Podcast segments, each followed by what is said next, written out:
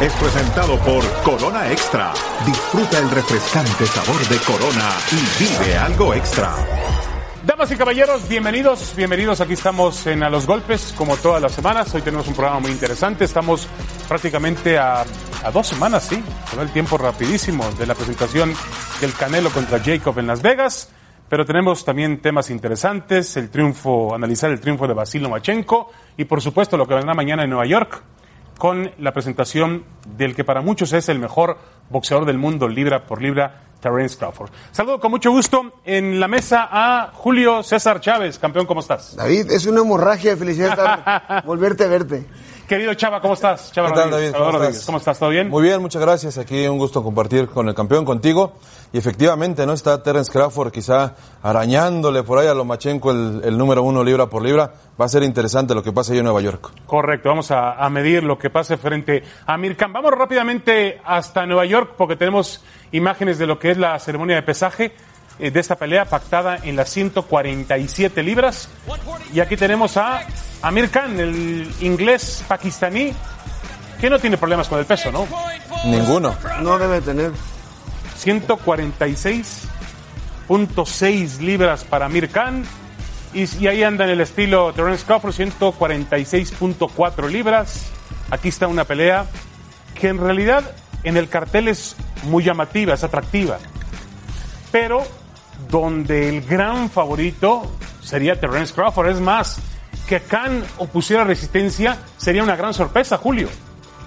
Yo creo que va a ser una pelea eh, para Crawford los primeros rounds un poco difícil, complicado por, por la rapidez de, de Khan.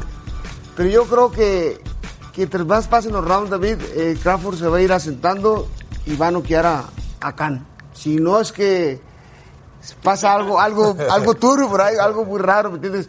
Para mí, tiene, que- tendría que ser una pelea perfecta en mi campo para ganar la pelea. No, yo creo que, que más que una pelea perfecta, Julio eh, Chava, tendría que ser un muy mal día de Crawford, que hasta ahora no ha tenido en su carrera. Sí, los dos, los dos. Eh, 75% de, de knockouts en su carrera para eh, Terence Crawford. Me parece que, como dice el campeón, todo está listo para sí, que se le compliquen quizá dos, tres rounds y después empezar con ese ataque. Es, es un peleador muy completo, te puede lastimar abajo, te puede lastimar arriba. Y con la quijada que ha mostrado eh, Amir Khan en esas cuatro derrotas que tiene como profesional, definitivamente creo que se está todo combinando para ver un espectacular knockout allá en el Madison. Bueno, vamos a ir rápidamente, vamos a regresar para hablar un poco más del combate, pero antes está nuestro compañero Bernardo Osuna, que está en el Madison Square Garden de Nueva York para comentar esta pelea. Bernardo, ¿cómo estás? Adelante. Saludos en eh, la Gran Manzana. ¿Qué tal David, Julio? ¿Cómo los extraño tanto tiempo sin estar con ustedes? Pero ahora estoy aquí desde el Madison Square Garden donde la pasión ya se empieza a vivir de cara a este combate de pago por evento que enfrentará a un peleador de la talla de Terence Crawford, considerado por muchos el primero o segundo del mundo libra por libra, en contra de un Amir Khan que en este combate quiere demostrar que es un peleador de élite. En los grandes combates aparentemente se ha quedado corto por alguna razón u otra. Ante el Canelo Álvarez fue por la diferencia de tamaño, aunque tuvo un buen inicio en ese duelo con su habilidad boxística y es lo que va a querer hacer precisamente en contra de Terence Crawford. Me lo comentó en nuestra entrevista que sabe que el tamaño no va a ser lo importante, la potencia suya no va a ser lo importante, la velocidad sí, pero más que nada el mantenerse enfocado. Sabe que no hay margen de error en contra de un peleador que tiene no solamente habilidad boxística, que sabe cambiar de guardia a la diestra o a la zurda como es Terence Crawford, y además que pega durísimo y que tiene ese rayito de maldad cuando está arriba del ring, esa hazaña con la que acaba con sus rivales el peleador de Omaha, Nebraska. Para Terence Crawford, esta no es una pelea más, sabe que hay mucho en juego y además como acaba de pelear y lucir impresionante Vasily Lomachenko la semana pasada su knockout de Anthony Croya, sabe que tiene que lucir espectacular aquí en su segunda pelea de pago por evento pero es en Madison Square Garden. Eso conlleva una responsabilidad de lucir bien, de salir y demostrar por qué él debe ser no solamente el mejor del mundo libra por libra, sino que no quiere cuestionamientos tampoco de quién es el mejor peleador de peso welter. Sabe que Errol Spence es el otro, el que muchos consideran el mejor welter de la actualidad, pero él quiere borrar cualquier duda con una gran actuación en contra de Amir Khan. Sí, Terence Crawford es el favorito, Todos creemos que va a ganar, pero las formas importan mucho por las dos razones que mencioné. Por el eh, ser clasificado entre los mejores dos del mundo libra por libra y porque quiere mandar un mensaje a los demás welters porque las promotoras no están de acuerdo en hacer esos combates. Él quiere presionar para que Errol Spence se suba al ring con él. Los extraño, muchachos. David, Igual, Julio. igual, Bernie. Igualmente, ustedes. Padrotón, te ves, te ves bien, te ves delgado. Un abrazo, un abrazo para Bernardo Zuna allá en el Madison Square Garden en Nueva York. Bueno, eh, ya comentaba Bernie que es, y lo comentaba también Chava al comienzo del programa, que es una, una batalla particular, o parece una batalla también particular entre Crawford y Lomachenko. ¿Para ustedes es el 1 y el 2, libra por libra? ¿Están peleándose esa condición? ¿No entra en la ecuación el Canelo Álvarez? ¿No lo podemos meter a, a, la lucha entre Lomachenko y Crawford? Bueno, por ahí, por ahí, por ahí va, ¿no? Por ahí, por ahí está también. Pero definitivamente, eh, o sea, eh, Lomachenko y, Crawford creo que tiene más habilidad, ¿no? Tiene eh, diferentes formas bostísticas. Canelo es, es- es un peleador completo, ¿no? Pero, pero Lomachenko y Crawford son peleadores eh, Julio, tú eres, tú eres un enamorado del de, bueno, te gusta mucho el boxeo de Terence Crawford. Me encanta, ¿Crees la que verdad. es, es invencible? No, no, no, David. Arriba del ring no, no hay, no hay nada, no hay invencibles.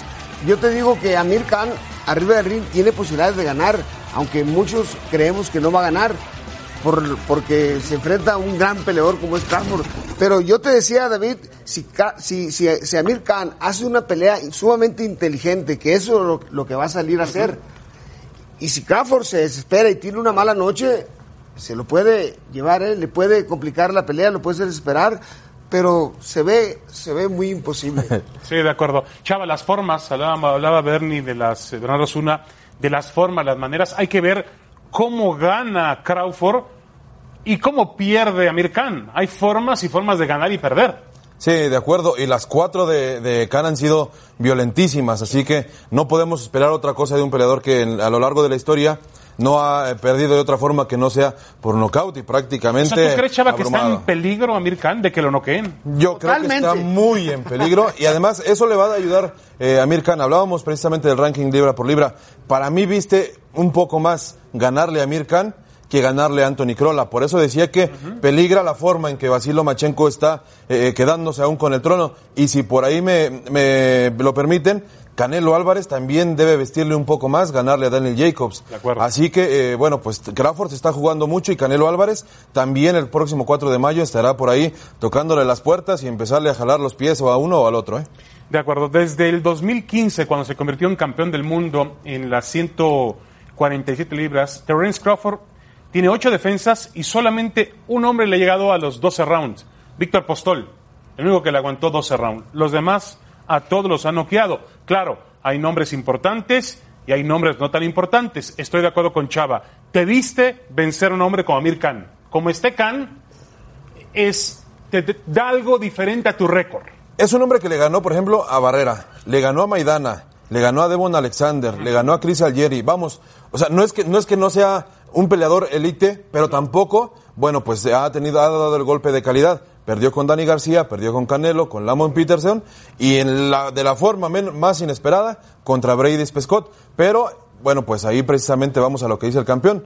Si Prescott le quitó el invicto a Khan en Inglaterra, ¿por qué no pensar que Khan pueda quitar el invicto a Crawford en, Nueva York? De acuerdo. Bueno, la pregunta también para muchos es, ¿qué tan cerca o qué tan lejos está un boxeador como Terence Crawford de lo que fue la época de eh, Floyd Mayweather y Manny Pacquiao? No es un tipo muy mediático, él puede ir caminando por la calle y mucha gente no lo reconoce, pero es un muy buen boxeador. Terence Crawford.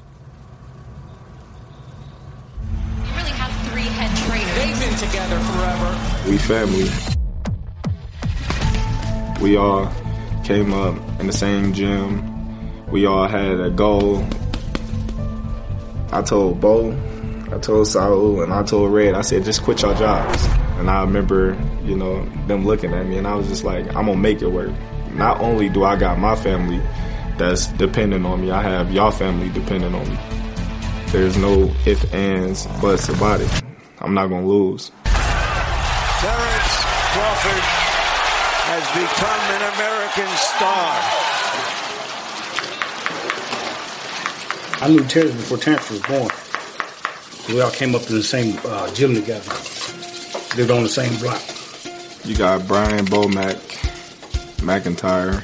Bo was like a father figure, a big brother. Uh, damn, man. Sir? Sir? You got Isao Tuto Dieguez. Okay, ready for more? And you got Red Spikes. We was actually teammates uh, in the Golden Gloves. We became real close from there. That's Team Crawford. The first time I met Bomac, I was a little kid running around in the gym. That first initial shot. Go. The coaches used to yell at him all the time because he was always messing with somebody in the gym at seven, eight years old. But sit your ass down somewhere. you hear that every day. I probably met him like in 2000, 2001. I don't remember exactly the first time, but uh, I used to spar him a lot. He was ultra competitive. I knew that he could be a generational talent in the gym at like 15 years old. He sparring grown pros and me and Bo. He stopped me with a body shot in sparring. That was me. That wasn't him. Bo used to always try to knock me out. Bo had this thing where he'll leave his, his shoes untied. So when he get tired, he could be like, oh, tired, my, my shoes untied. He's a veteran. He'll, he'll do what he had to do to get his break. Say I didn't make you cry. See how they run you out the ring. The trainers in his corner, who despite their obscurity and the fact that very few people know their names, haven't made a mistake yet with an unbeaten fighter. People have told me that I need to find a coach that was already established in the professional rankings. But they brought me here, they can take me there. Can you pick it up a little bit? All right. I know you're in shape. You know, push it out. Pick it up a little bit. What we're doing now, we've been doing it for years and years and years. It's just on a different level now. It's just on the, the highest level of boxing you can get.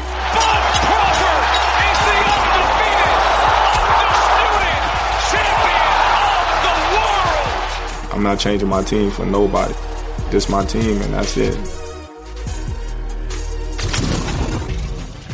Vamos a una pausa antes nuestra encuesta. ¿Con quién debería pelear Crawford si vence a Amir Khan este sábado? Ahí están las opciones. Kate Thurman, Manny Pacquiao, Errol Spence Jr. ¿Con quién? Hasta ahora el vencedor de Mikey García está arriba en las encuestas. Bueno, volvemos. Tenemos más todavía de esta presentación del que para muchos es el mejor del mundo. Libra por libra. El Ring es presentado por Corona Extra. Lo que sea que vayas a hacer, hazlo con algo extra. Disfruta el refrescante sabor de Corona y vive algo extra. Bueno, aquí estamos en el ring con Julio César Chávez para la tabla comparativa entre Terence Crawford y Amir Khan. Julio, antes de, de- caer con esta comparación, tú me decías que a lo mejor el estilo de Amir Khan puede de alguna manera eh, sacarle algún dolor de cabeza a Terence Crawford. Mm, Sí, sí, la verdad sí, porque son los peleadores que se le complican a, a, a Terence Crawford, los peleadores que se mueven, los peleadores rápidos, los peleadores elusivos. Yo creo que se le va a complicar eh, unos O rounds. sea, Crawford necesita a alguien que lo presione. Él es mejor al contragolpe. Totalmente, dices la verdad. Se siente bien, se maneja Así muy es. bien, maneja muy bien las piernas, contragolpea, tiene poder, tiene velocidad. Sí, lo dices perfectamente bien. Bueno, a ver, eh, Julio, Crawford contra Khan, a ver qué puede hacer Amir Khan, por lo menos en esa tabla comparativa. Velocidad, ¿no hay duda? En velocidad, definitivamente Amir Khan. ¿Amir Khan sobre Terence Crawford? Sí, así es. Bueno. Sí, es mucho más. Es una de las, de las virtudes de, de, de, de- de Amir Khan. Si no es que la mejor virtud, es la mejor virtud que tiene. Correcto. La velocidad. Si no es que es la única. Sí. Pegada. Pegada a Terence Crawford, definitivamente. Es Terence Lo ves muy completo a Crawford en ese Sí, sentido. es un peleador eh, muy, pero como tú lo acabas de decir, completo, boxea, aguanta. Bueno, Y es un pe- peleador que además tiene un solo, eh, tiene, tiene un, te puede llevar a la luna con un golpe. así es, un peleador que, que te puede golpear abajo, te puede golpear arriba. eh, es un peleador sumamente muy, muy, muy completo. Resistencia, Julio. No, pues sabemos la quijada de, No aguanta, no que no aguanta, es definitivamente Terence Crawford. Terrence Crawford. Además, esa manera que lo hemos visto muchas veces en las sogas, sufriendo, soportando cierto castigo y de pronto revirtiendo todo, demuestra que es un tipo que resiste, que aguanta.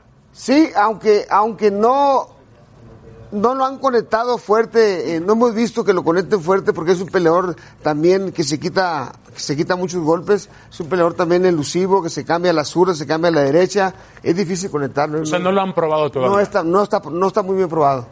Bueno, la técnica, Julio.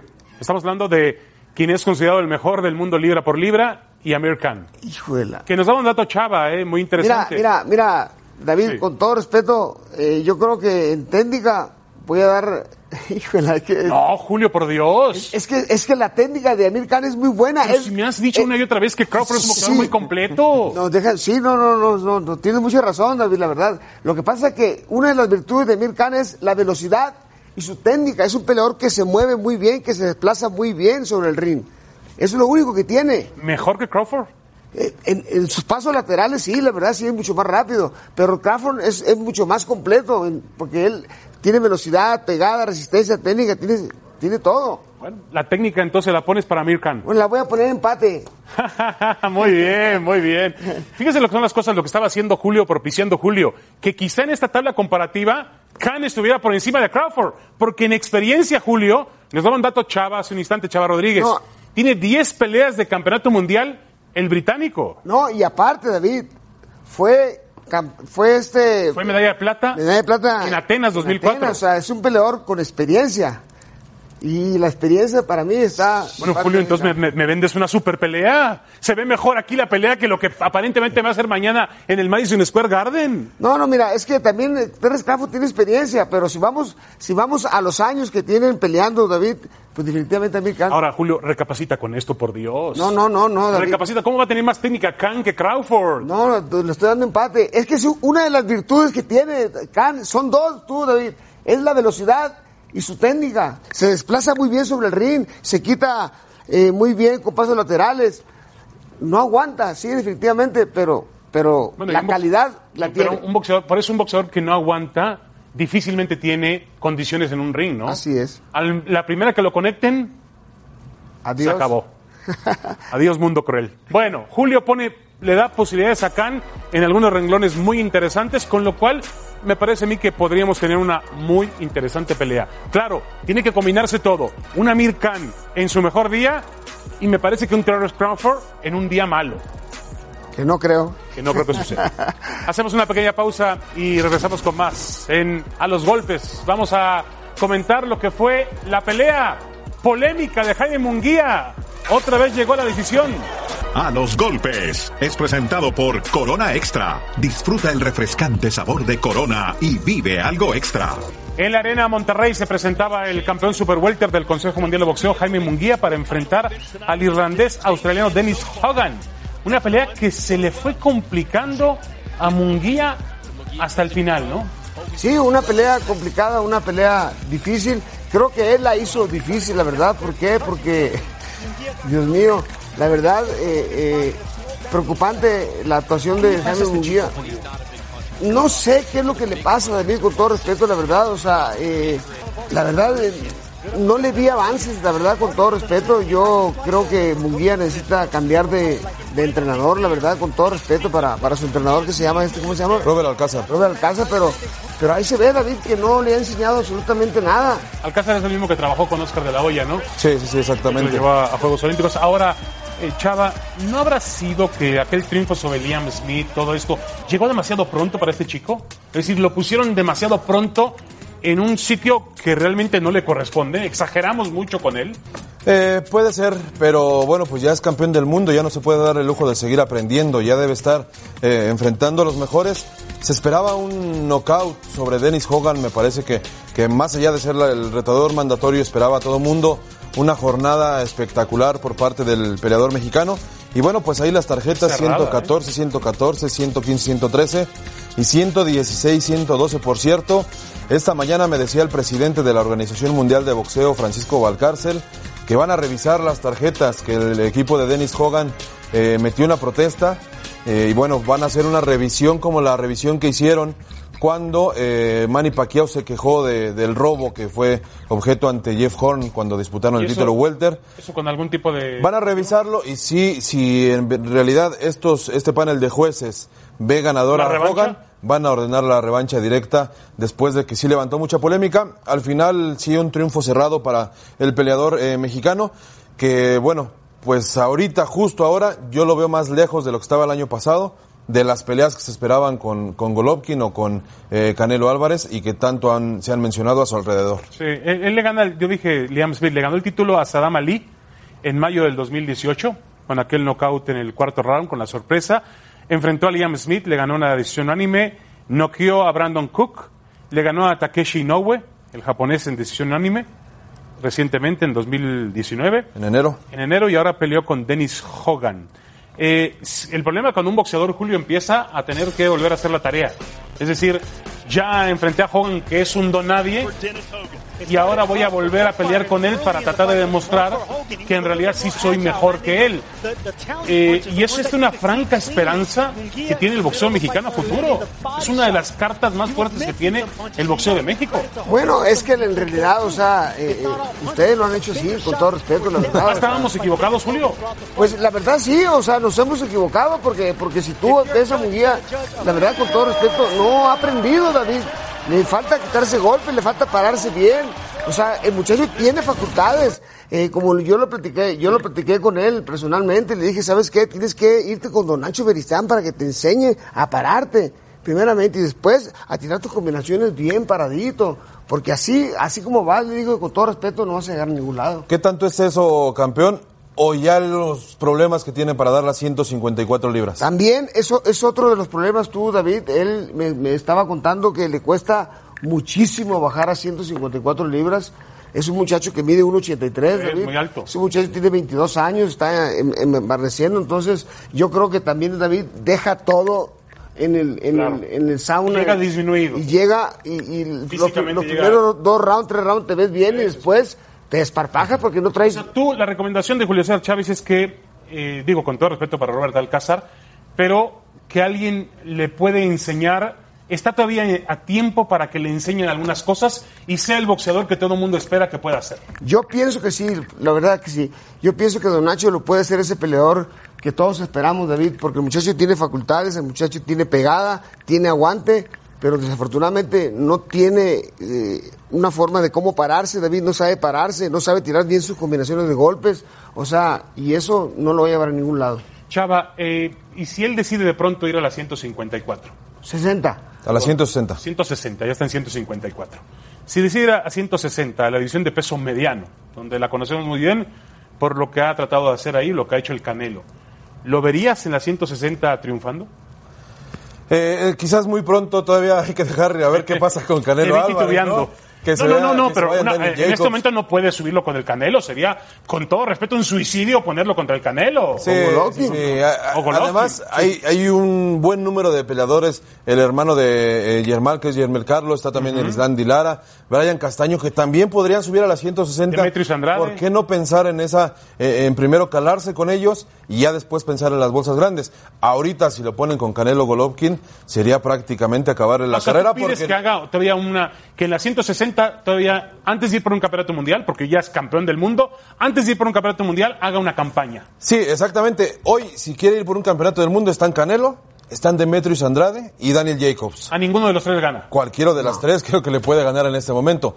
Quizá por ahí en un futuro, en, dos- en 2020, después de una buena campaña, ya agarre eh, a, a Golovkin de bajada, incluso puede ser así bien peligroso, o algunos de los otros peleadores, Daniel, el mismo Daniel Jacobs, si pierde con Canelo Álvarez, hay que ver también cómo pierde, pero que tiene material y como dice, mucho futuro, tiene apenas 22 años y no dudo que termine su carrera peleando en la 168. Sí, ahora también está claro que hoy en día se hacen campeones del mundo de la noche a la mañana.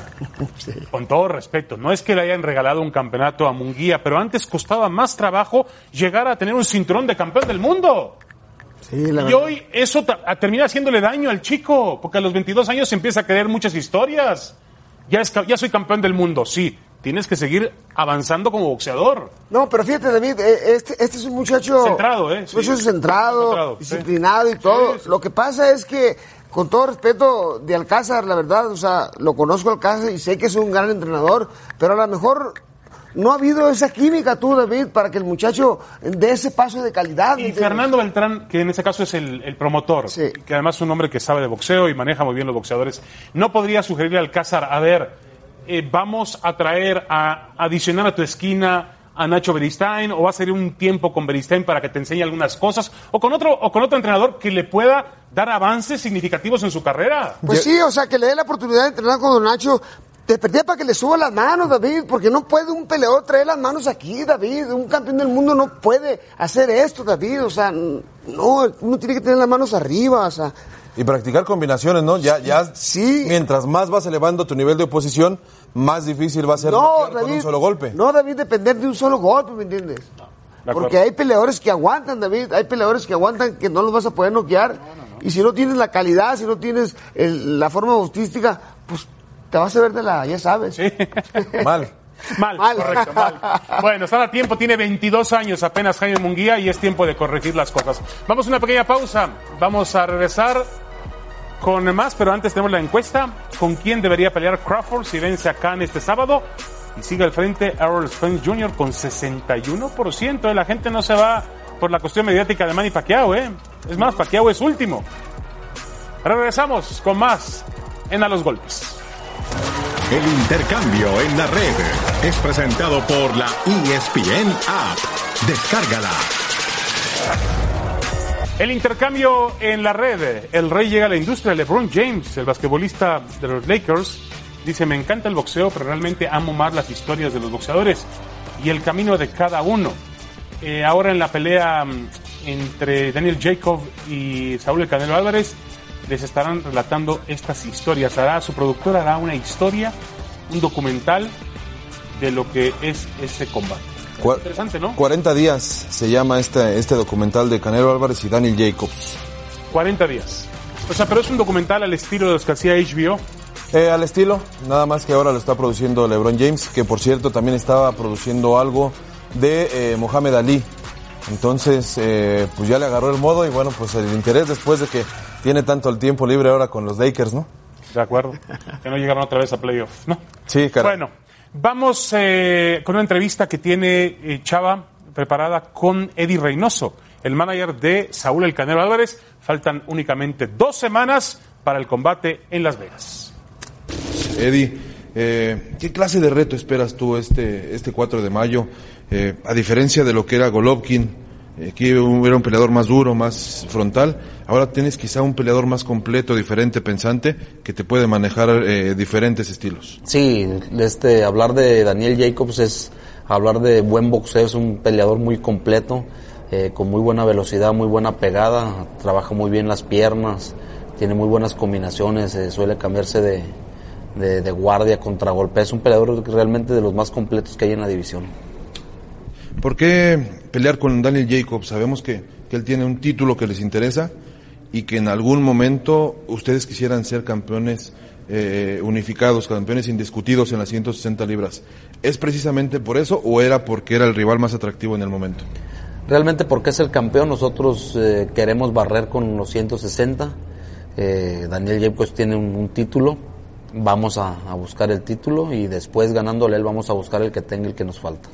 El de la UMB que sería, no sé si Demetrius Andrade, si aparezca Igor Golovkin, Billy Joe Sanders ya no aparece. Sí, el que sea, creo que el, el que tenga el título hay que ganarle a, a Jacobs este, claramente, dar una muy buena pelea y después buscar la, el, el último campeonato que nos faltaría para, para unificar. Sería algo histórico. Primero en mayo porque sería el tercer mexicano apenas con los cuatro títulos, AMB, CMB, OMB, FIB. Y después en septiembre, me imagino, sería el primer campeón indiscutido en la historia del boxeo mexicano, que habla de, de que no son retos sencillos, y menos ahora cuando es muy difícil ser campeón unificado. Así es, realmente cuando tienes tú los, los, cuatro campeonatos de los organismos más prestigiados de- del boxeo, pues es sin duda algo grande, algo histórico. ¿Por qué? Porque no lo, no lo hace cualquiera, lo han hecho Si no, si son cuatro, creo que, que son muchos los que lo han hecho. Ningún mexicano hasta ahorita lo ha hecho y hablamos del boxeo mexicano, que es de los más grandes en el mundo. Y ser el primero con este, con Canelo, creo que sería algo, algo muy, muy importante. Tienen el título de las 168 libras. ¿Pudiéramos ver, quizá en este año o en el que sigue, alguna unificatoria interesante en esa división? Sin duda alguna, vamos a ver las peleas que nos interesan, las peleas importantes. Creo que en 168 libras también Saúl mostró poderío. Y si se ponen las cosas bien, pues creo que podemos también hacer algo ahí. ¿Hay posibilidad de ver de nueva cuenta Canelo con Gennady Golovkin? Siempre y cuando tenga un cinturón. Si Golovkin no tiene un cinturón en las 160 libras, no nos interesa volver a pelear con él. Nosotros ya le ganamos dos veces. Eh, la primera no nos la dieron, nosotros sentimos que la ganamos. En la segunda la ganamos claramente. Si Golovkin tiene un título en las 160 libras, nosotros vamos a pelear con él. Pero si no tiene un título ni nada que ofrecer, simplemente no nos interesa. Bueno, le voy a llamar a, Mauricio Sulaimán para que le consiga un cinturón a Golovkin, porque dice Eddie Reynoso si no tiene un cinturón Golovkin, no habrá una tercera pelea con él. Por favor, Eddie Reynoso, no sea ridículo. Fueron dos peleas muy cerradas, correcto. Una la ganó el Canelo, la otra la ganó eh, Golovkin. Hubo muchas dudas también en ambas, hubo polémica, hubo controversia, pero lo mejor de todo es que fueron un espectáculo. ¿Por qué privarnos de una tercera pelea? ¿No opinan lo mismo? Todo está encaminado a que Dazón quiere esa tercera pelea. Me imagino habrá sido uno de los ganchos con los que llevó a Golovkin a esta compañía. Vamos a ver si al final del día se da. Lo que sí causa, me imagino, escosor es que mientras Canelo se va a enfrentar a Daniel Jacobs, que es el 2 o el 3 de la división, bueno, pues Golovkin se va a enfrentar a Steve Rolls. ¿Quién es? Precisamente ese es el tema, que no se sabe quién es. No está siquiera en los 50 primeros ranqueados de las 160 libras. Sabemos que es canadiense, que está invicto en 19 peleas, pero realmente no significa na- nada. Es una pelea también en razón. Exactamente. No significa nada para la carrera de Gennady Golovkin. Ahora, yo creo que aquí John Skipper, que fue expresidente de ESPN y ahora es presidente de esta compañía DAZN, si él sabe muy bien, porque es un hombre muy inteligente para el tema del deporte, sabe muy bien que el público pagaría por ver una pelea entre, una tercera pelea entre Canelo y Golovkin en septiembre. Es la pelea que más le va a dar a, a- la plataforma. ¿no? Ahora, ¿puede Julio, yo me acuerdo muy bien alguna, al- al- eh, una declaración de Julio alguna vez donde decía, es que la gente quiere guerras en cada pelea y no podemos tener una guerra en cada combate, tenemos que tener algunas peleas donde, pues no es que sean fáciles, porque no hay pelea fácil, pero tampoco puedes enfrentar rivales de primer nivel cada noche. ¿Puede el Canelo pelear en mayo con Jacob y en septiembre con Golovkin? Claro, ¿por qué no? Es un muchacho que tiene 28 años, tú, David. Es un muchacho muy joven todavía, la verdad. O sea, está en plenitud de facultades. O sea, él puede pelear eh, tres peleas al año buenas y una, y una más o menos. Decía George Foreman hace unos, hace un par de meses, quizás hace un mes, decía que Canelo estaba en el mejor momento de su carrera y que iban a pasar dos o tres años antes de que alguien le ganara. Que ya, por ejemplo, sí iba a batallar con Daniel Jacobs, que iba a batallar con Demetrius Andrade, con Golovkin y cualquiera que me mencionen, pero que ahorita no había quien le ganara. Y eso me parece que es importante viniendo de George Foreman. Si Canelo al final del día decide que no va a pelear con Gennady Golovkin y prefiere enfrentar entonces al campeón de la OMB, que es Demetrius Andrade, bueno, pues quizá no sea tan atractiva, pero me parece una pelea también sólida para No, el mexicano buscando eh, esa posición de campeón indiscutido. Lo importante es que esas peleas finalmente se den, ¿no? Exactamente. Ahora, Jacob es un boxeador de primer nivel, un hombre que puede sacar. no- dejemos que le pueda ganar el Canelo, que pueda sacar lo mejor del Canelo. Es decir, lo que yo quiero ver es un mejor Canelo noche con noche, que lo hemos visto. Ha avanzado boxísticamente hablando este chico, Julio. ¿Estás de acuerdo con lo que decía Foreman, de que en este momento es el Canelo difícilmente alguien le puede ganar en las 160 libras? Bueno, se ve difícil, pero, pero no imposible, ¿me entiendes? Todos pueden perder en una, una- pelea, una mala noche.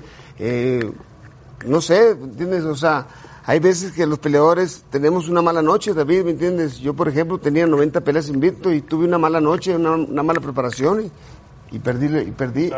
Sí, entendiendo, Julio, que eh, tú no hubieras perdido aquella pelea o quién sabe cuánto tiempo más hubieras estado invicto si te hubieras eh, tuvido una, una vida un poco más ordenada Sí. y disciplinada. Eso está claro. El Canelo es un chico que trabaja Sí, sí, muy bien no. y es, es disciplinado. Ahora, Son las cosas el boxeo es una cuestión de estilos. siempre ha sido un- una cuestión de estilos. El estilo de Jacob le puede hacer más daño a Canelo que el estilo de Golovkin.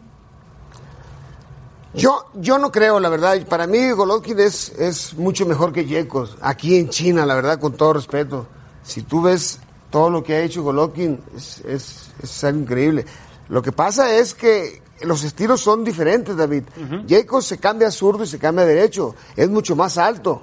Es un peleador que se mueve un poquito más que, que Golovkin. Pero definitivamente Golovkin es mucho más peligroso que, que. Hay, hay peleas duras y difíciles. Las de Golovkin eran duras.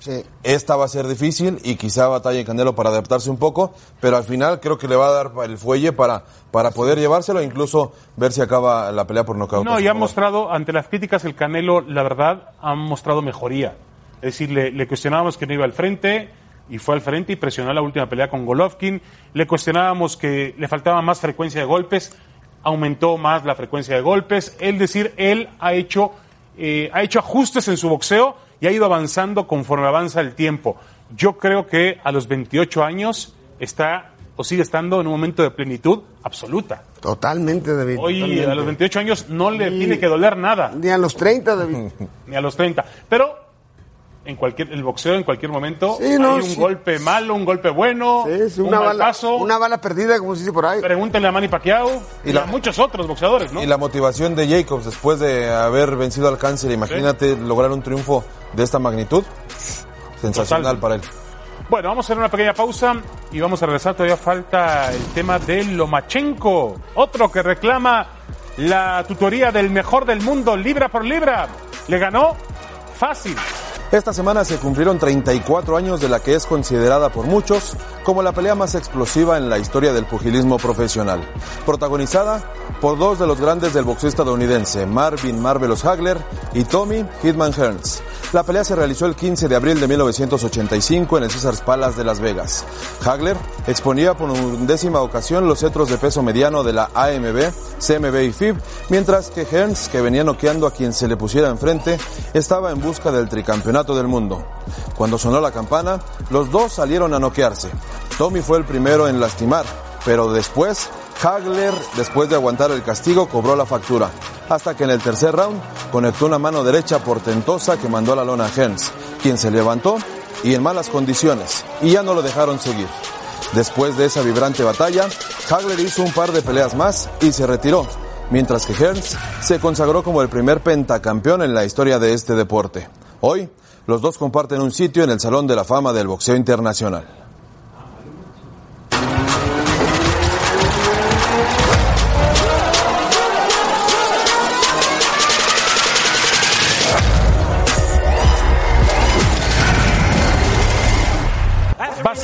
Lomachenko, aquí está el eh, ucraniano, el eh, campeón del mundo indiscutido de peso ligero, enfrentando a Anthony Crolla, el británico. Y la verdad es que Lomachenko, es difícil medir a Lomachenko porque a veces sus peleas parecen tan fáciles, tan sencillas, pero yo creo que sigue siendo y es uno de los mejores boxeadores del mundo, lidera por libra, tiene grandes aptitudes. Julio, ¿qué opinas? Sí, no, es un peleador sumamente muy completo, fíjate. A mí en lo particular, tú David, a mí no me gustaba, fíjate, pero ahora que lo veo, la verdad, se me hizo un peleador sumamente muy, pero muy completo, la verdad. Pero aún así, David, con todo respeto, para mí, el mejor libra por libra, con todo respeto por los rivales, por lo que tú quieras, es Terence Crawford. Y por cierto, hay la polémica, ¿no? De, en el tercer round, que ya había decretado que se acabó y después dice que no, que seguía la pelea. Si por ahí se mete alguien de la esquina de Lomachenko, termina por descalificarlo ahí el referee Jack Gris. Y después con esta mano derecha que vamos a ver, bueno, pues le costó caro a Krola y le costó también a Vasily Lomachenko porque se lesionó la mano derecha, se le zafó por ahí un nudillo y todos dicen que no va a necesitar cirugía, pero que está listo para volver en septiembre eh, de este mismo año, ya sea con Richard Comey o Luke Campbell. Vamos a ver qué viene. Richard Comey es el campeón de la Federación sí, Internacional de Boxeo. es campeón. Y bueno, van a esperar también a ver qué dice Mikey García, ¿no? Ahí, ahí lo quiero ver, ahí lo quiero Ahí ver. podría ser interesante. Crolla había sido campeón del mundo en peso, en este mismo peso liviano. Y tuvo aquellas dos peleas con Jorge Linares, ¿no? El, el venezolano. Linares, por favor. Bueno, Linares en su momento, en su momento llegó a. Ay, David, por favor. Ahora, tú Ve, ve, ve, ve- ve a Linares con. ¿Quién lo ha noqueado? Tres mexicanos lo han noqueado. El primero, el este, el, el- Salgado. Salgado.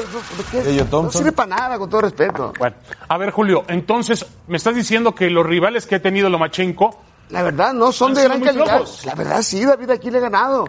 A ver. A ver, dame un nombre, dame un nombre. ¿Quién? ¿Lomachenko? Sí. Sí, Linares. Rigondó. Ya, ya can- Linares. Sí, pero Rigondó. Rigondó Rigondó. pero, pero qué peso, Rigondó. Es un super gallo. Tres divisiones o dos divisiones. Dos divisiones. Dos divisiones. ¿A quién más? Marriaga, Miguel Marriaga. ¿Quién es Marriaga, por favor? Jason Sosa. ¿Quién es ese, David?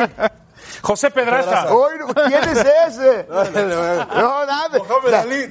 No, no, pues ese A es ver, el entonces, más grande. fíjate, la única derrota que tuvo ¿Con quién le con ganó? Orlando Salido, el Siri Salido, y Salido. un Siri Salido que Julio fue al vestidor antes de la pelea, me se, consta a mí, nos- se nos andaba muriendo. ¿te le tomó las pulsaciones y no llegaban a 40, porque, porque le, le costaba dar el peso, y ese día no le ganó a Lomachenko, No dio el peso salido. Ah, no dio el peso. No, de que es un peleadorazo, es un peleadorazo, la verdad, pero, pero Ahora, con todo respeto no le ha ganado Después nadie. de lo que pasó de Mikey García, que obviamente el riesgo que tomó subiendo con Errol Spence, lo que fue la derrota en algo que no era su división, ¿ustedes ven a Mikey García bajando a su peso original, en peso liviano, enfrentándose a Basilo Machenko? Ojalá, ojalá, y los promotores se pusieran de acuerdo, sería una gran pelea. Y ahí sí me convencería tú, David. Ahí sí, si le gana a Mikey García, ahí sí, la verdad. Chavo, ¿por qué te vi Hoy veo más viable moviendo la cabeza? pelea con Teófimo López, que pelea, por cierto, mañana en el Madison Square Garden, que con Mikey García. Pero ¿quién es Yo creo que? Mikey se va, a ir, se va a ir a que las apenas lleva- 140 libras, ¿eh? Yo pienso que se va a ir a las 140 libras Mikey y que esa pelea va a estar ahí un ratito más en la hielera. Pues es una pena, porque con Sí, todo respeto, como sí, dice claro. Julio, también Teófimo, Teófimo López tiene 21 años y ¿a quién le ha ganado? Es un chico muy joven. No existe en este momento para. Pues ya para dijo que para Lomachenko. 2020, después del Super Bowl, ahí lo van a tener con Lomachenko. Vamos a ver si es cierto. Bueno, vamos a una pequeña pausa. En eh, A los golpes, la encuesta sobre quién debe enfrentar a Crawford, si le gana a Mir Khan este sábado, sigue favoreciendo a Errol Spence Jr. por un 65%. La, la gente quiere ese combate en la división de peso welter. Sería un duelo fantástico. Bueno, vamos con la pregunta de la gente, la pregunta del público. Y se refiere también a una gran pelea que tenemos próximamente, ya a finales de este mes. Tenemos la revancha entre el Gallito Estrada y Rumbisai. Se vuelven a enfrentar en Los Ángeles y es una, una pelea que seguramente sacará chispas. Dos grandes, grandes boxeadores, el mexicano y el tailandés. Así que ahí está la pregunta.